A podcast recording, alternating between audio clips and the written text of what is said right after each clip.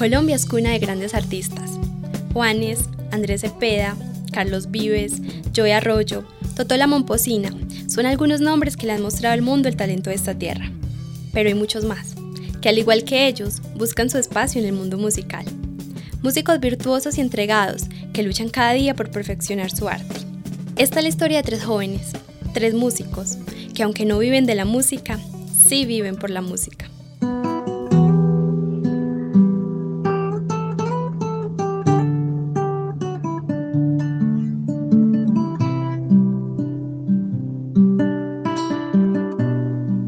John Freddy Ruiz desde niño sintió amor por la música, amor en el que encontró correspondencia, pues resultó que tenía talento. Su primer instrumento fue una guitarra, aprendió a tocarla con facilidad y su primer maestro fue una cartilla que venía con ella. Cuando John Freddy tenía 15 años, me tocó gastarme una liquidación comprándole una guitarra eléctrica porque él era fanático de los instrumentos. La música se convirtió en su obsesión, se dio cuenta que había encontrado su razón de ser. Al terminar el colegio, Freddy estudió música. Al mismo tiempo, formó un grupo musical con algunos amigos, llamado Séptimo Sello, con el que grabó varias canciones escritas por él mismo. Comenzó una fuerte lucha. Se debatía entre la necesidad urgente de producir dinero y el anhelo de hacer música.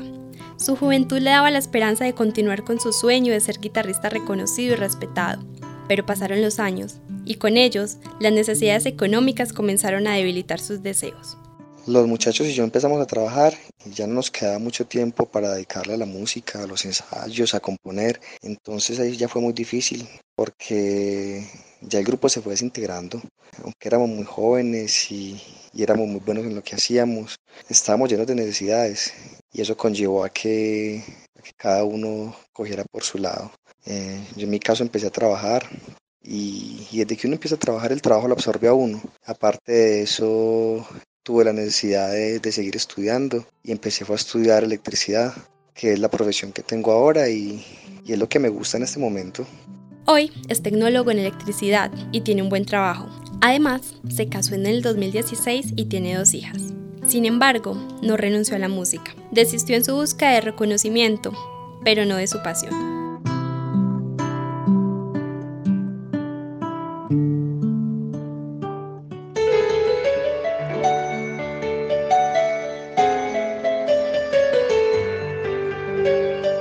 Andrés Felipe Pulgarín es un joven de 23 años y músico desde los 4. Andrés es ciego total de nacimiento a causa de una hipoplasia en el nervio óptico, ya que este no se desarrolló con normalidad.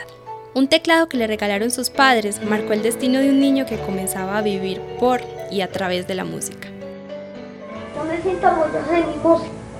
De mi música. A mí me mueve la música, me mueve la música.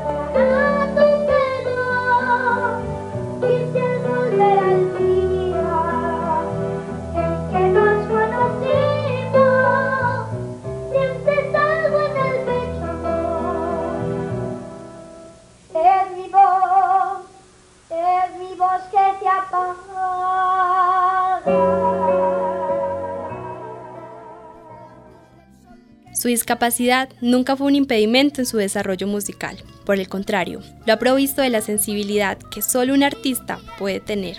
Es por esto que a sus 8 años grabó un álbum llamado Y Soy Feliz.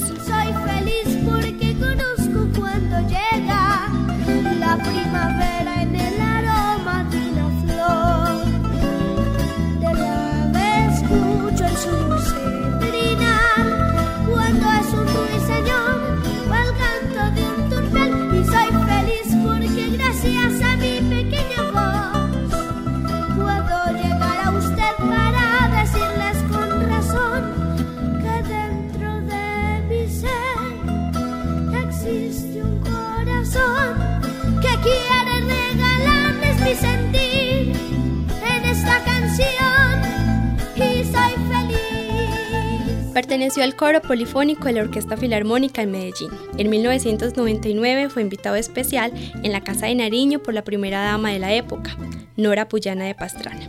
Durante su adolescencia, se apartó un poco de la música, así le dio tiempo a su voz de vivir el proceso de cambio, y mientras tanto se dedicó a desarrollar softwares para ayudar a personas invidentes como él. En el 2010, Andrés tomó la decisión de poner su talento al servicio de su fe.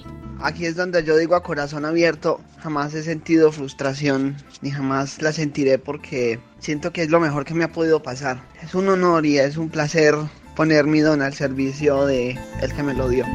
Soy feliz porque conozco cuando llega la primavera en el Santiago Marín, un joven de 22 años que tiene el sueño de vivir de su arte. La música siempre ha estado en su vida y la encuentra en cada recuerdo que tiene de su infancia.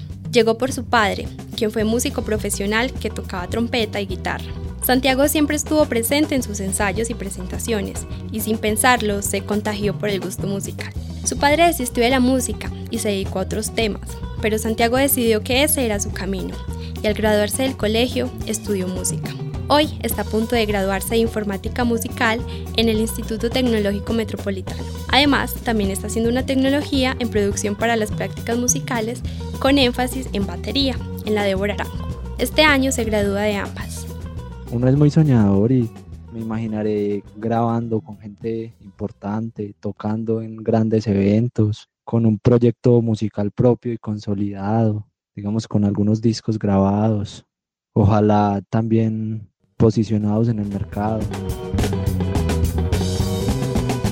Esta consigna lo llevó a ser profesor de música en la Academia de Artes Musicreando, donde lleva dos años. Allí le enseña a niños a tocar batería, pero también a creer y a luchar por sus sueños. En el 2013, Santiago formó su propia banda musical llamada Los Mandarinos.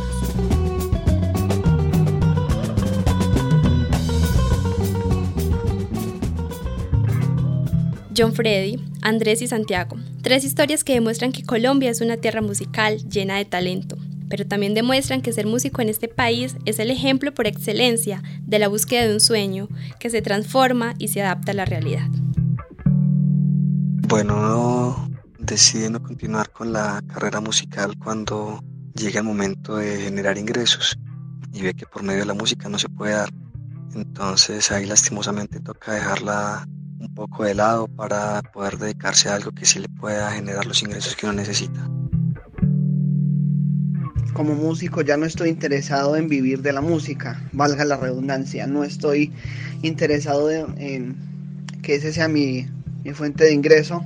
Si bien por supuesto no estoy en contra de los que lo hacen, no estoy dispuesto a seguir viviendo de la música ahora. Me gustaría vivir de la música, de hecho, por eso la estudio, por eso la ejerzo, por eso trato de ser cada día mejor, porque sé que sí se puede vivir de la música.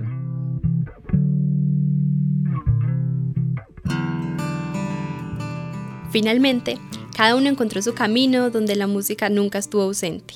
John Freddy enamoró a la mujer de su vida a punta de canciones. Andrés ahora canta con mucha más fuerza que antes, canta para su Dios.